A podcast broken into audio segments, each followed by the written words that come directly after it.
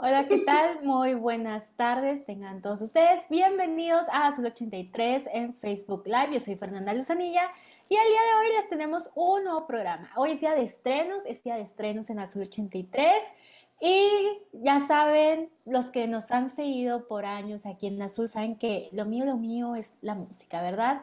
Y hoy vengo con un cast nuevo y con un viejo amigo que siempre nos acompaña. Y estamos transmitiendo este nuevo programa llamado Crowd Sound. ¿De qué trata este programa? ¿De qué trata? ¿Qué? De lo que queramos. Como el último programa que hicimos, Tania y yo estuvo bastante registrado geográficamente a los temas que podíamos tratar, en este programa decidimos abrir nuestra perspectiva, abrir nuestro panorama y hablar de la música que queramos, porque de repente queríamos hablar de la diferencia entre Backstreet Boys y One Direction y no podíamos porque estábamos cerrados en la tierra. Este programa nos vamos a abrir más, vamos a expandir nuestras fronteras y vamos a poder dominar todo el mundo musical y todo el horizonte musical que tenemos.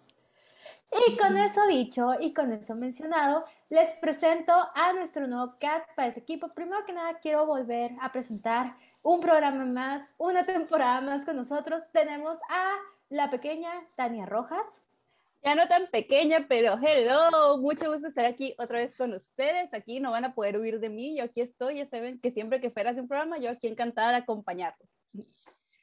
Y en nuestro nuevo cast tenemos a, alumnos nuevos aquí en el Instituto Tecnológico de Estudios Superiores de Monterrey, Campus Sonora Norte. Y quiero decir que esta voz me llegó, miren, me avisaron, me dijeron, Fernanda, yo estaba en clase y escuché una voz que dije, le tengo que avisar, le tengo que hacer saber a Fernanda sobre esta voz y esta voz tiene que participar en un programa. Y yo dije, ok, lo contacté por correo, no había hablado con él. Y la primera reunión de Zoom que tuvimos sobre el programa, en cuanto a el micrófono, yo digo, ah, con razón, dijo mi compañero Eduardo Cardoso, que tenías que estar en un programa de azul. Y es la voz de Luis Carlos Grijalva. Hola Luis Carlos. Buenas tardes, mucho gusto, maestra. pues gracias por sus bonitas palabras de... de, eh, no sé. Bueno, pero es mucho, es un gusto, gracias por invitarme y es mucho, y estoy eh, muy feliz de estar aquí. Okay. Y por último, pero no menos importante, tenemos a este, a este personaje, el elenco, toda una influencer en sus redes sociales, va que vuela para el camino de influencer. Eh, muy buena niña, muy linda, muy tierna y que aparte yo creo tiene muchísimo que aportar y con la que vamos a entrenar. Tiene una voz también que miren, se los juro que les va a gustar y una fluidez para hablar que muchos quisieran, ¿eh? Se nos trabó la maestra Luzanilla, pero estamos hablando de ni más ni menos que de Jania. Bienvenida. Muchas gracias, me da mucho gusto estar aquí y gracias por considerarme para ser parte del programa. Ok, perfecto. Ok. Ok, entonces, dificultades técnicas. Siempre van a pasar. Ni modo, tenemos que resolver, seguir aquí y esperar a que la maestra Luzanilla se descongele y venga del pasado ¿ya? Pero entonces, bienvenidos a Crowd Sound, donde vamos a estar hablando. Ay, creo que la maestra sería ha vuelto, ha vuelto y le cedo el micrófono entonces. Presentaron, terminamos de presentar a Jania. Sí, ya quedó. Sí. Ok. Muchas gracias por eso. Sí, mi internet, o sea, no sé por qué dijo en este momento, no, mi compa, yo tengo otras cosas que hacer, al rato vuelvo y me sacó eso. Pero bueno, ya estamos de vuelta. ¿Qué es lo que importa? Y bueno, este es el primer episodio de este nuevo programa llamado Crowdsound. Nos van a poder ver aquí en Azul 83 todos los viernes a las 3 de la tarde. Va a ser un programa corto porque los itinerarios este semestre están, o sea, no se puede, no se puede trabajar así. De verdad que sí, maestra. Yo no puedo trabajar así, es broma. Pero antes de seguir con esto del programa, quiero agradecer hoy la presencia de Eduardo Cardoso. Eduardo Cardoso nos está ayudando en el control operativo. Él es el que nos está ayudando este día a transmitir el programa. Gracias, Eduardo, por estar aquí hoy y ayudarnos con la transmisión del programa directo a Facebook Live. Y ahora sí, veamos el primer tema del día. El tema del primer programa. Y es un tema que, hemos estado haciendo un tease, yo creo desde agosto, diciembre de 2020. Hemos estado así diciendo, a ver en qué momento se da, a ver en qué momento se da. Y yo siempre lo he dicho, yo no soy experta en el tema. ¿ok? Por algo no se había hecho antes, es porque yo no soy experta en el tema. A veces me gustaría, pero no sé por qué no se me da. Tal vez después, tal vez llegue tarde a este trend. El día de hoy vamos a hablar del K-pop. Y para hablar del K-pop quiero hacer dos saludos especiales. Número uno a Perla Tapia. Perla, muchas gracias por todo tu apoyo. Eh, excelente persona. Y nos ha, nos ha insistido mucho en este programa de K-pop. Y la otra persona es el maestro Hugo Escalante. Eh, para los que lo conocen, conocen al querido Hugo, pues Hugo también me recomendó mucho ver el documental de Blackpink. Eh, ya lo veré pronto, lo juro. Ahora sí, la buena. Pero bueno. Siguiendo con el tema principal, entonces volvemos a Crowdsound. Y quiero que me platiquen, vamos a, vamos a conversar. Ustedes saben que conmigo todo es muy conversacional. Entonces, ¿quién recuerda cuál fue la primera canción de K-pop que llegó a escuchar? Y pues maestra, creo que nosotros ya sabemos la respuesta. A ver, a ver. Ah, pues ya hace muchos años, no me acuerdo, creo que fue en el 2014, por ahí, tal vez. Eh, pues una pequeña canción que se hizo muy popular que se llama el Gangnam Style. El No, Gangnam pues- Style, así es. Pequeña Y canción. pues- Pequeña. Sí, o sea, no muy conocida, ¿verdad? El- bueno, pero ya fue esta, esta fue, esta probablemente fue la canción que tuvo, que, que básicamente explotó todo lo que fue el, el K-pop. O sea, fue la canción que probablemente eh, fue la que atrajo atención al K-pop por parte del, del el mundo occidental. Eh, Style de PCI creo que fue, sí, para la sociedad mainstream eh, occidental, o sea, porque obviamente había unas subculturas dentro de, de la cultura occidental que sí eran, estaban más familiarizados con el K-pop. Pero creo que para, o sea, para todos nosotros que somos como que un poquito, un poquito bastante más mainstreams, en ese sentido, creo que Gangnam Style fue la canción que empezamos a escuchar en todos lados, el bailecito del Gangnam Style, típica en las bodas, empezó a estar everywhere, ¿no? O sea, donde tú ibas a escuchar el Gangnam Style, empezó a romper los récords de reproducción de YouTube, eh, es el 2012 me parece, en ese entonces pues todavía no está tan fuerte Spotify como para que marcara un punto eh, importante en la historia del Gangnam Style Spotify, pero lo que era YouTube sí era, o sea, era sorprendente la cantidad de visualizaciones a ese entonces que tenía la canción, ¿no? Era algo totalmente inédito que una canción tuviera tantas reproducciones en el 2012. Ah, fue el 2012. Ah, dije 2014, una disculpa. Y Que sí, el porque- 2012 fue hace nueve años. Y estamos viejos, ¿no? Viejos, viejos. Ay. Y si no me equivoco, eh, la canción en YouTube tiene más de 3 billones de 3 billones de vistas. Y fue la el video más visto de YouTube hasta el 2017, que creo que fue cuando Despacito. Es que me equivoco. Sí, despacito. Sí. Fue despacito Sí, el sí, que sí. llegó y dijo, háganse un lado, por favor, ahí voy yo. Con permiso. sabes qué una locura, o sea que ni siquiera está, que no está en alguna lengua que, o sea, está en, en coreano. O sea, sí tiene poquitas frases en, en inglés, pero no, no era, no, o sea, ni- no entendemos ni el contexto ni nada, al menos de que la busques. Y está muy padre porque aparte de que esa canción y el video se hicieron muy populares, comenzaron con muchos trends como los bailes típicos, el bailecito de Gangnam Style se hizo súper, súper popular. O sea, no había una clase de deportes en la que no estuviéramos bailando eso, o incluso dentro del salón. Entonces creo que eso también desató muchísimas como modas más allá de la música. También, o sea, algo muy interesante es que muchos atribuyen el éxito de la canción al mensaje que da, ¿no? De, de esta crítica a las clases altas. Pero honestamente aquí no sabíamos, o sea, No. no sabíamos lo que significaba. Para nosotros el Gangnam Style era el bailecito probablemente. Mira qué cool. ¿no? ta, ta, ta, ta, ta, ta, ta. Era lo único. era. Me acordé Ajá. del video ese del Windy Pooh bailando el Gangnam Style. Exacto, o sea, para Sí. nosotros era la cultura del meme, ¿no? O sea, como que el hecho de que fuera algo tan memeable, ese baile, la canción, la imagen, el video en sí, fue lo que la llevó a la fama. Y ya después que empezaron a salir todos los reportajes sobre el Gangnam Style y qué era y qué significaba, nos enteramos. Pero la fama llegó a partir de qué tan memeable fue ese video, ¿no? Más que nada.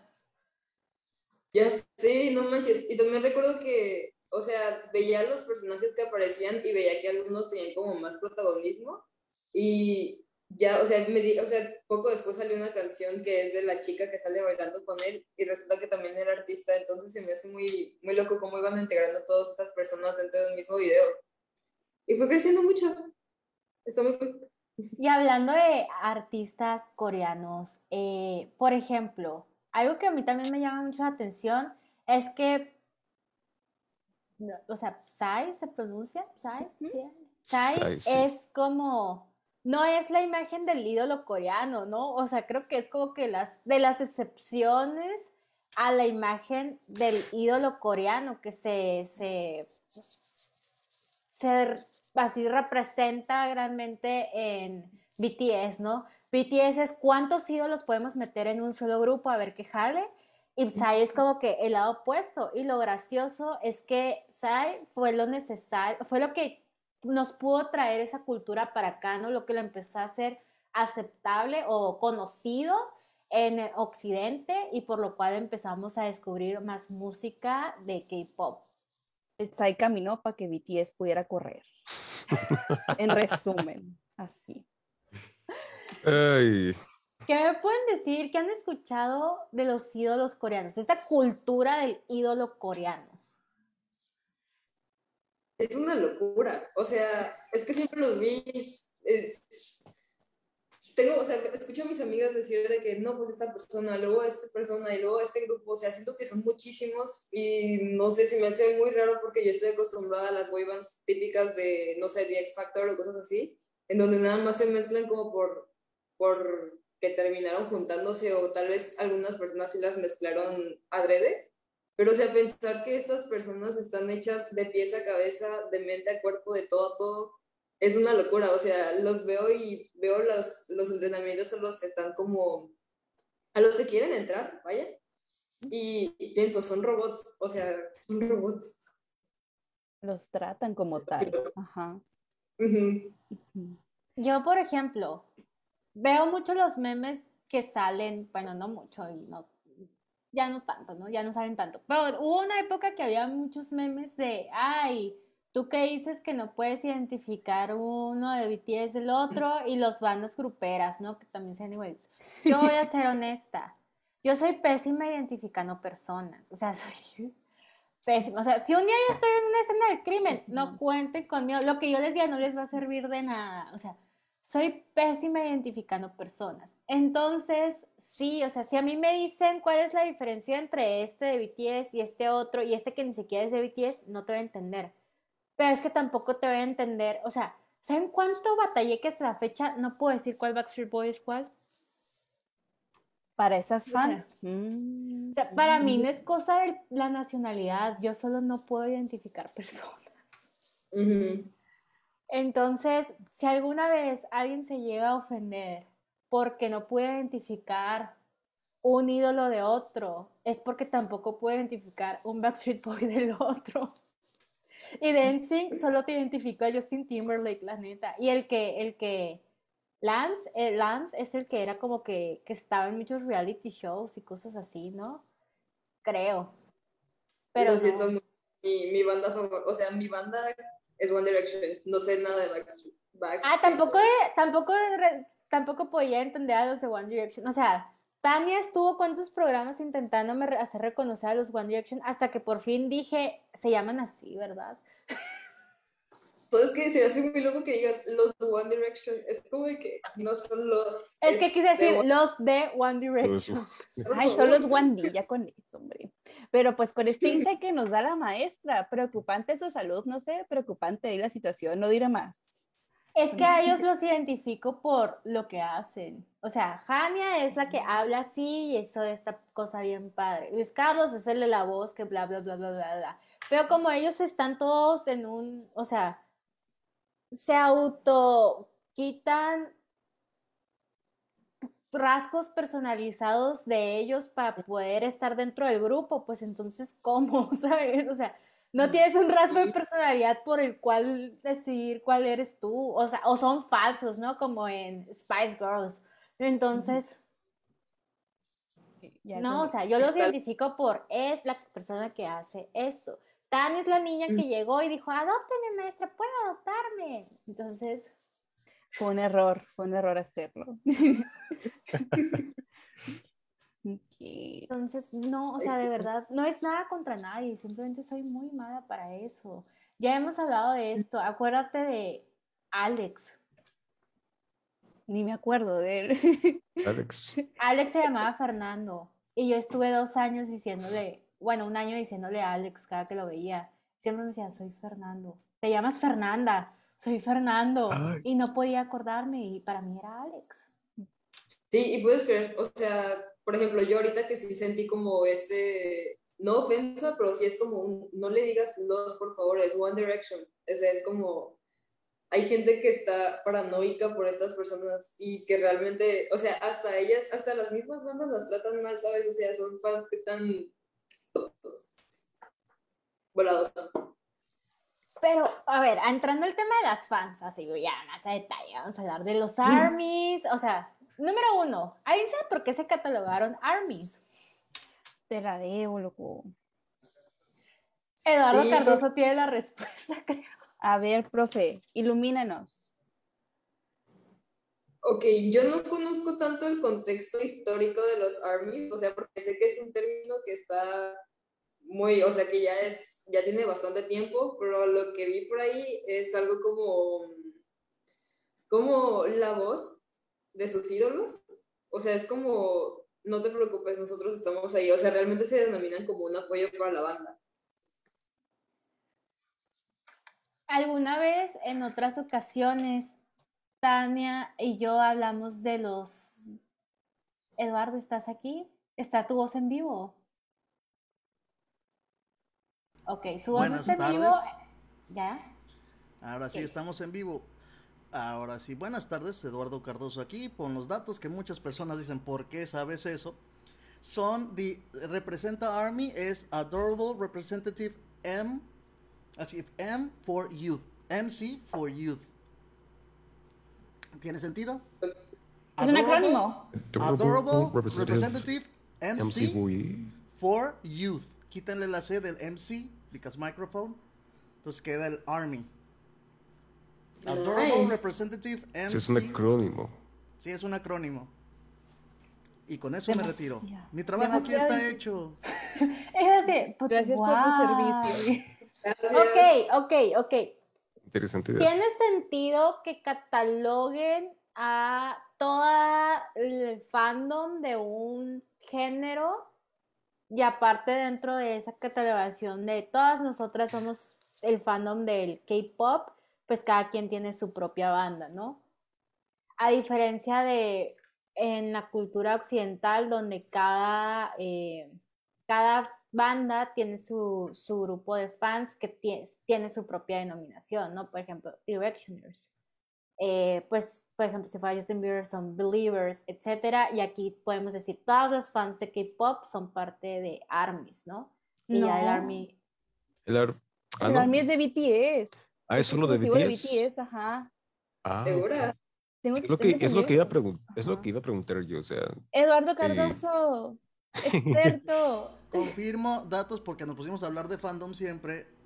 En Occidente siempre hablamos de este grupo, este fandom o algo como el Army en general, pero ya se le quedó, lo adoptaron mucho los de BTS. Dice, ¿te gusta BTS? No, me gusta otra cosa, pero así se les conoce en el fandom, pero ya... O sea, como ya los se lo ARMYs apropiaron. son todo el género. Y luego, pero BTS creció tanto que se lo adoptaron ya como solo de BTS. Te lo robaron, loco. Pues no se lo robaron ellos, sino que la gente ya asume que si te gusta el K-pop, te gusta BTS, entonces que eso es un ARMY. Mm, mm. Eso es lo que está diciendo aquí nuestro compa Eduardo Cardoso. Ok. Entonces sí, o sea, los ARMY son, o sea, el ARMY es como fans del K-pop. Y entre ellos también llegan a ser muy, o sea, hay pleito, hay pleito entre los ARMYs. Eso sí lo sé. Y este es un chisme que nos manda Perla Tapia. Gracias, Perla, por el chisme. Perla nos cuenta que pues lo que pasa dentro de la industria es muy privada, ¿no? O sea, nosotros como gente exterior no nos vamos a enterar de mucho de la chisma que pasa allá adentro, pero que dentro hay muchas peleas entre fans. Sí. Que por ejemplo, BTS y EXO desde el principio, no sabía que existía una banda que se llama EXO, pero BTS y EXO, desde el principio, eh, pues siempre se traían desde las greñas los clubs de fans de ambas bandas. Hasta que saltó la fama de BTS y explotó y se hizo mundial y todo eso. Entonces, pues como que a EXO no le convenía estar así en malos términos con BTS porque les convenía más como que agarrarse un poquito de ellos y sí, llévanos contigo, llévanos a la fama, etcétera.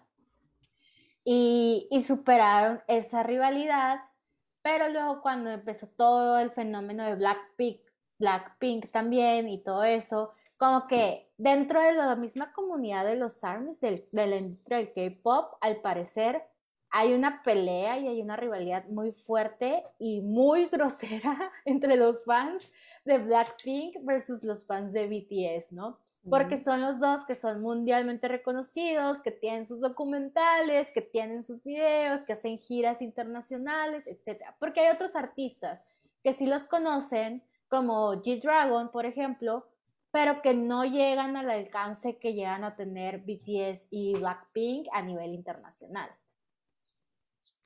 No, sí, son bien fieros los ARMY, la verdad. En el Twitter acá es como que veas mal a un, a un K-pop idol y se te vienen todos. Yo, tenía, yo tengo una amiga que siempre, siempre, que me enseñaba las fotos de sus idols, de sus idols favoritos, se enojaba porque no los podía, o sea, no podía decir cuál era uno y cuál era el otro. Y yo, ¿es el que ya me habías enseñado o es otro? De que no, este es nuevo, acabo de descubrirlo ayer y así. Y es que no Perdón. solo es- O sea, también es el exceso de maquillaje que tienen. O sea, no es tanto culpa nuestra. Sí, se ponen muchísimo maquillaje. Y pues son de una misma banda, entonces tienen que tener como que la misma esencia. Solo quiero decir, toda esa gente misógina que dice que todas las mujeres nos parecemos porque nos maquillamos igual, ¿cómo nos pueden culpar entonces de no poder descifrar a los diferentes miembros de BTS y se maquillan igual? ¿Cómo que no sabes qué es el B? ¿Cómo que no sabes? O sea, literal, tienen un nombre, o sea, ¿qué? Pues, o sea, simulando que, ¿cómo no sabes Ah, que es un ok, integrante de ok. BTS? Sí. No, no tienen. Este es un el nombre del integrante de BTS, pues B. Nombre de hay uno que es. T y hay uno que es Se saben, se saben los nombres porque se me olvidaron, la verdad. Yo sí me lo sé, tengo Eh. amigas, miren, pues ya ven que está este concepto de fandom in law, que cuando tu pareja o, tu, o tus amigos conocidos cercanos son muy fans de un, de un cierto fan, de fans de un cierto fandom, son parte de un cierto fandom, sabes un chorro de datos en contra de tu voluntad. Pues eso yo me sé acerca de BTS por mis amigas. Son siete. Y yo decía de que nunca voy a aprenderme los nombres ni diferenciarlos, no. Y ahorita de que, jaja, qué curado está el G. Son, son siete de Son BTS. siete, ajá. que eran cinco, ¿qué onda? Sí, yo decía que cinco se me Pues hacían sí. mucho. Aguanta, aguanta, loco. Hay una banda que tiene 16 personas. 16. Se llama La Brisa. Se llaman, curiosamente se llaman Seventeen, pero son 16 o menos, creo. O sea, pero no se llaman Seventeen, pero no son Seventeen. Hay un drama, no me lo sé, ver, las debo. sí. Pero el caso es que en BTS son siete, son top 7 siniestro. El más, el más La banda El Recodo, Los Ángeles Azules. Mire, el que toca el trombón de BTS se llama, es el más, el más rookies es, es Jin. Tiene Ya ven también esto de la edad coreana que se suma un año, dos años. Es un rollo, la verdad. Es, es Jin, el más, el más viejito. Después le sigue es Suga. Tengo entendido, es Suga. Sí, estoy mal en el orden, discúlpenme. Después sigue J-Hope. Seguimos con Rap Monster, mejor conocido como RM. Sí, me rompas. Después Rap Monster, vamos qué padre. con- B. Después B. Jimin. Y finalizamos con el más chiquito que es Jungkook. Ahí está. El Jimmy Ah, y el Jungkook, que esos son los dos que me, ajá, los que me yo sé. también, son los que he escuchado. Sí. Oye, ¿y cuántos años tienen? Jungkook tiene 24, 25 ahorita. Y eh, Jimin tiene 30, pero sé que es edad coreana, No. pues no sé si tienen dos años menos o un año menos. Pongan, ponle en un rango entre el más chiquito tiene Sí. 24, 25 y el más grande tiene 28, 30. Ok. Es eso Son millennials de... y un, y un Gen Z. Pobrecito el morro, la neta. Pero ¿qué es eso de los años que se restan? Eh, Ah, es que la edad coreana, a lo que tengo entendido, no lo entiendo al 100%, es que ellos te cuentan los nueve meses en la panza como un año. O sea, tú Ah. naces y tú ya tienes un año, pero depende si naces en qué mes. O sea, tú, tú todos los coreanos cuando es el nuevo año, o sea, enero, primero de enero, ya tienen un año más, pues, no hasta que llega su cumpleaños. Algo así. Ah, mm, ok, ok. Ajá. Entonces, supón tú que nací, o sea, yo nací el 24 de diciembre. Suponiendo, ahorita ya tendría 19 años y cumplo 19 el 24 de diciembre, empieza enero, cumpliría 20. 21 creo es más, algo así, la verdad. No, no- es que está bien raro porque depende qué mes es, o sea, exactamente un mes es cuando tú ya te sumas un año o dos, pues, porque, Ala. porque sé que el, el más grande, que es Jean, a él se le suman dos porque nació en el mes exacto, que ya son de que dos, dos meses, dos años, perdón. La verdad no le entiendo, se las debo, o sea, sé poquito, pues, pero sé que es más, pues, o sea, no son tan grandes como los ponen, son como un año o dos más chiquitos. No manches. O sea, yo tendría 29 ahorita. Dependiendo del mes que nacieras, pero ajá. Pues O sea que en- también. toda la industria musical, o sea, porque sé que hay artistas, hay bo- boy bands, bueno, no boy bands, hay idols que son como de 15 años, ¿no? Me imagino que son súper chiquitos. ¡Wow! Wow Oigan, y la otra cosa, pues con razón siempre se ven más chiquitos. o sea, con razón siempre se ven más chiquitos, pues porque en realidad, para como nosotros calculamos la edad, lo son. Si es edad internacional y edad coreana. The more you know. Mal explicada, pero pues pueden. En encontrar- conclusión, los coreanos pueden rejuvenecer. Qué interesante dato. Ay, no. Entonces sí, por eso siempre se ven, o sea, aparte de porque pues, culturalmente tienen una muy buena cultura de cuidado de la piel y todo eso, aparte de eso, pues en realidad sí son más chiquitos de su edad coreana, ¿no? Para nosotros.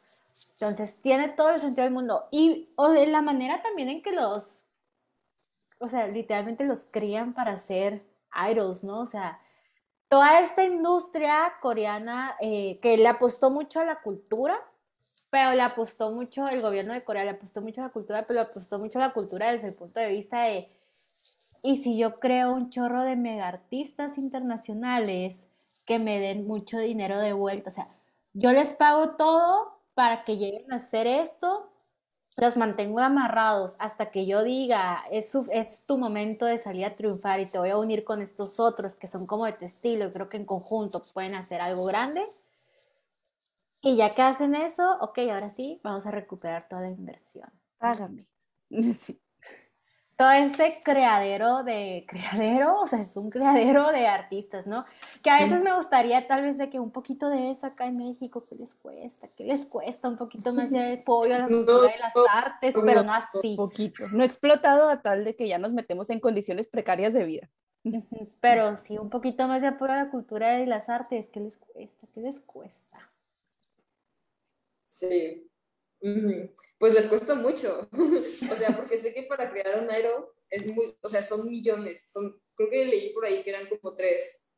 Y, o sea, obviamente la ganancia que hay es muy, muy, muy grande, pero no siempre pegan todas las bandas o los artistas o se terminan yendo, saliendo. Entonces sí es como un riesgo muy grande y aparte, riesgo, ganancia, inversión, todo, todo, todo enorme.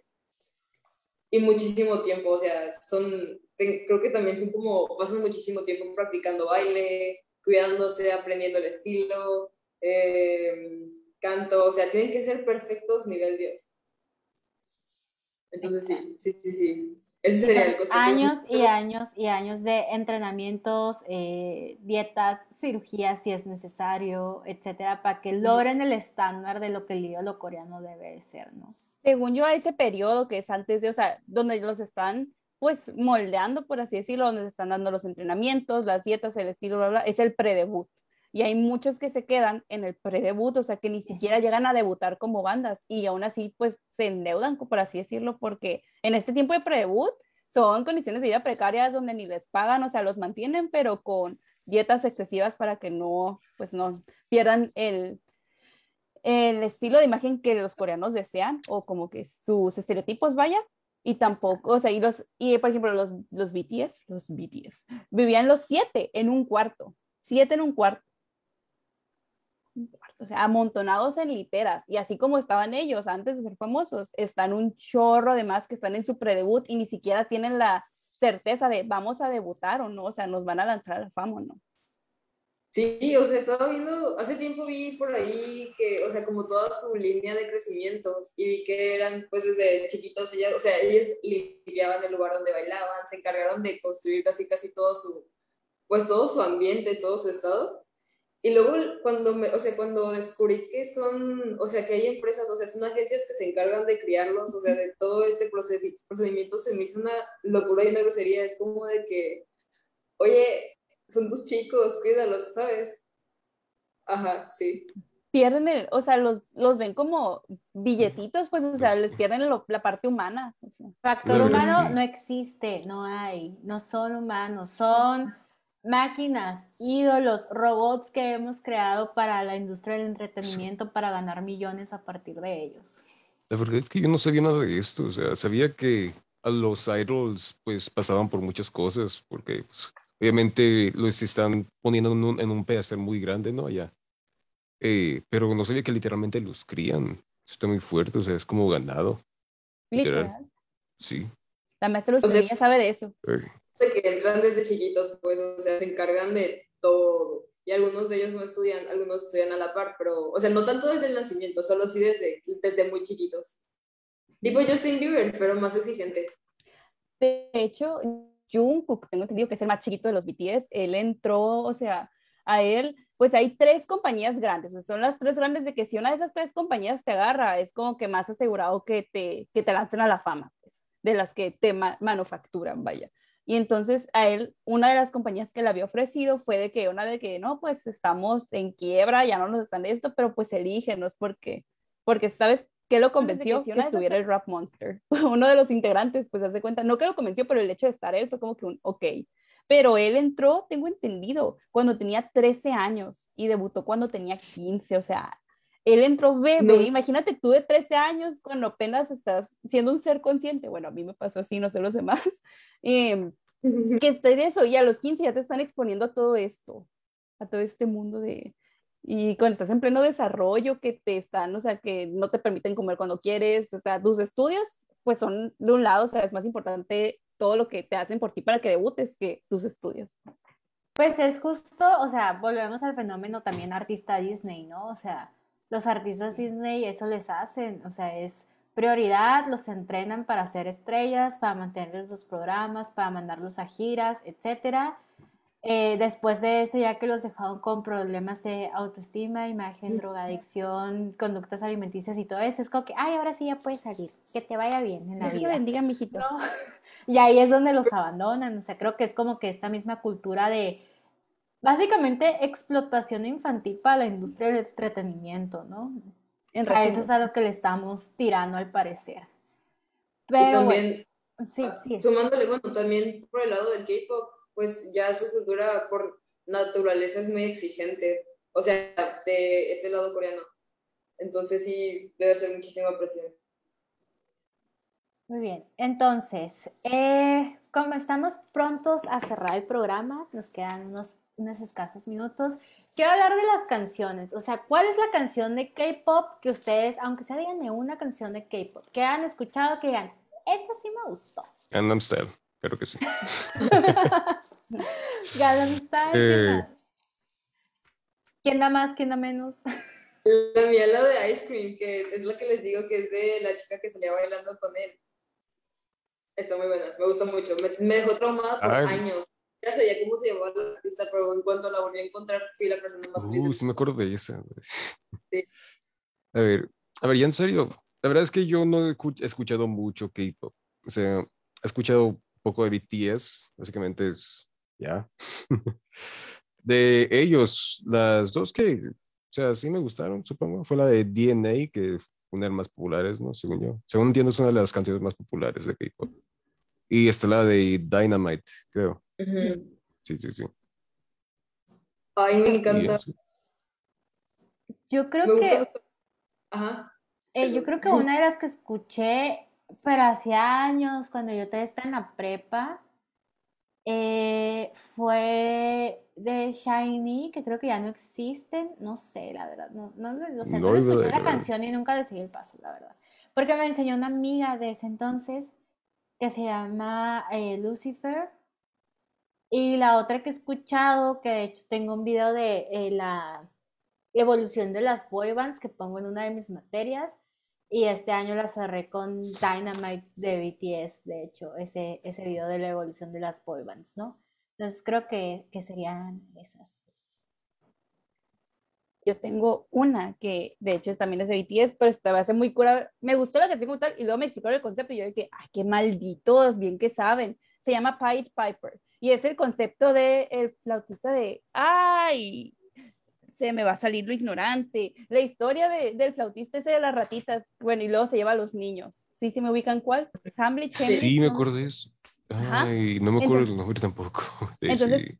Es ese concepto de la canción en el plan de que yo sé, o sea, la letra dice, yo sé que tus jefes me odian, yo sé que te distraigo del trabajo, yo sé que te saco todo el, que te saco el dinero, o sea, en plan de que es para las fans, pero sigue el sonido de mi flauta, o sea, sigue esto, muchas gracias por todo el apoyo. O sea, saben todo el tiempo que le están quitando a sus fans el dinero y eso, pero pues gracias.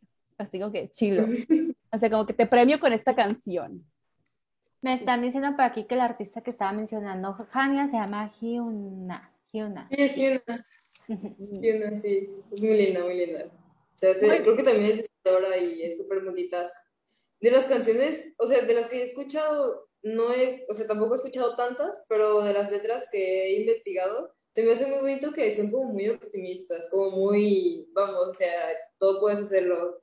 Eh, no sé, el sol va a volver a salir, no sé, cosas así, ¿sabes? Como te están incitando a que sigas adelante. O sea, se me hace muy bonito mensaje. Y que sus colores sean tan brillantes y tan llenos de luz se me hace muy cool, porque creo que, o sea, por ese lado del mundo hemos caído en muchísimos como estereotipos y siento que muchas canciones son como muy victimizadas en el amor, como de que las, los, los, los cantantes hablan tanto de esos problemas que victimizan mucho al protagonista y saber que estas personas están cantando cosas como más optimistas, más, tú sigue bailando, se me hace muy, no sé, como muy esperanzador en, lo, en la humanidad. Soy cool. Acá todos somos la víctima. Muy bien. Sí, y pues ya está llegando el momento de cerrar el programa, nuestro primer programa de Crowd Sound. Nos estaremos viendo la próxima semana en punto de las 3 de la tarde con un tema nuevo. Espérenos. Ahora sí estaremos haciendo más promoción por nuestras redes sociales. Esta semana pues hubo ahí un error de itinerarios con los eh, encargados de las redes, pero ya vamos a regresar con todo la próxima semana y estén esperando más sobre Crowd Sound. Todavía no me despido antes de terminar el programa. Quiero que todos demos como que nuestro, nuestro resumen de lo que hemos hablado hoy del K-pop para que la gente entienda, ¿no? O sea, porque siento que divagamos por muchos temas, entonces cada quien escoja algo que quiera decir para cerrar el tema. Si quieren empezamos con quien tiene un poquito más de experiencia sobre esto, que es Tania. Tania. La experta en K-pop, claro que sí. Mm, Bueno, soy el experto ahora, sí. Eh, siento que el K-pop está ayudando en general, no solo en la música, sino en la industria, en todo, a, a abrirnos más a todo lo extranjero y no solo quedarnos con lo que estamos acostumbrados, que sea la industria nacional de entretenimiento o la industria, en este caso, de Estados Unidos, sino conocer un poquito más, conocer lo coreano, conocer lo japonés y pues la verdad estoy muy a favor de todo lo que está trayendo el K-pop. Ok. Eh, Luis Carlos. Yo, a ver, pues, bueno, la verdad es que, como ya he dicho antes, no, eh, la verdad es que no sé bastante del K-pop, eh, no soy mucho de K-pop, pero eh, sí me interesó mucho saber todo, o sea, todo esto, lo que hemos practicado, o sea, y sí me acuerdo del Gangnam Style, por supuesto, que sí, y pues sí, considero que eso fue cuando empezó todo, y bueno, y pues también había, también me sorprendió mucho escuchar todo lo de, pues, el- lo que va para, eh, todo, por todo por lo, lo que pasan los artistas de K-pop, ¿no? Eh, pues la verdad es que me gustó mucho hablar de esto y espero que la próxima semana podamos hablar de eh, un tema igual de interesante. ¿ok? Y cerramos, Jania. Pues creo que el K-pop es, wow, o sea, es todo un mundo y se me hace muy padre porque creo que refleja mucho del nivel que podemos tener como personas, como humanos, cuando queremos lograr algo a través de otras personas, hablando en especial por las agencias, las, las agencias cabezas. Y también se me hace muy padre porque a pesar de todos los problemas, o sea, los problemas y todo lo que los chicos tienen que enfrentar, creo que son personas con muchísima determinación porque no cualquiera, o sea, no cualquiera entra ni a un escenario o decide cambiar todo su estilo de vida para poder, pues, crecer en este sentido. Y, o sea, saber que puede, o sea, saber que puedes perder mucho y a la vez ganar más, o sea, se me hace como una línea muy delgada que los jóvenes tienen que enfrentar a cortas edades. Entonces se me hace muy admirable de su parte. Y yo quiero cerrar diciendo que estamos a favor del crecimiento de la cultura, de conocernos entre nosotros, de saber más de los demás, pero no de la explotación de esta. Entonces, hay que encontrar un punto medio, hay que encontrar un punto de equilibrio entre la explotación de personas por cuestiones de entretenimiento y la eh, internacionalización de las culturas para que todos podamos aprender más y conocer más y entendernos mejor unos de los otros. Y con eso cerramos ahora sí nuestro programa del día de hoy. Fue un placer estar con ustedes hoy. Me les recuerdo que soy Fernanda Luzanilla y voy a estar todas las semanas acompañadas de Jania, Luis Carlos y Tania. Todos los viernes en punto de las 3 de la tarde por Facebook Live de Azul 83 Radio. Y nos vemos el próximo programa. Bye.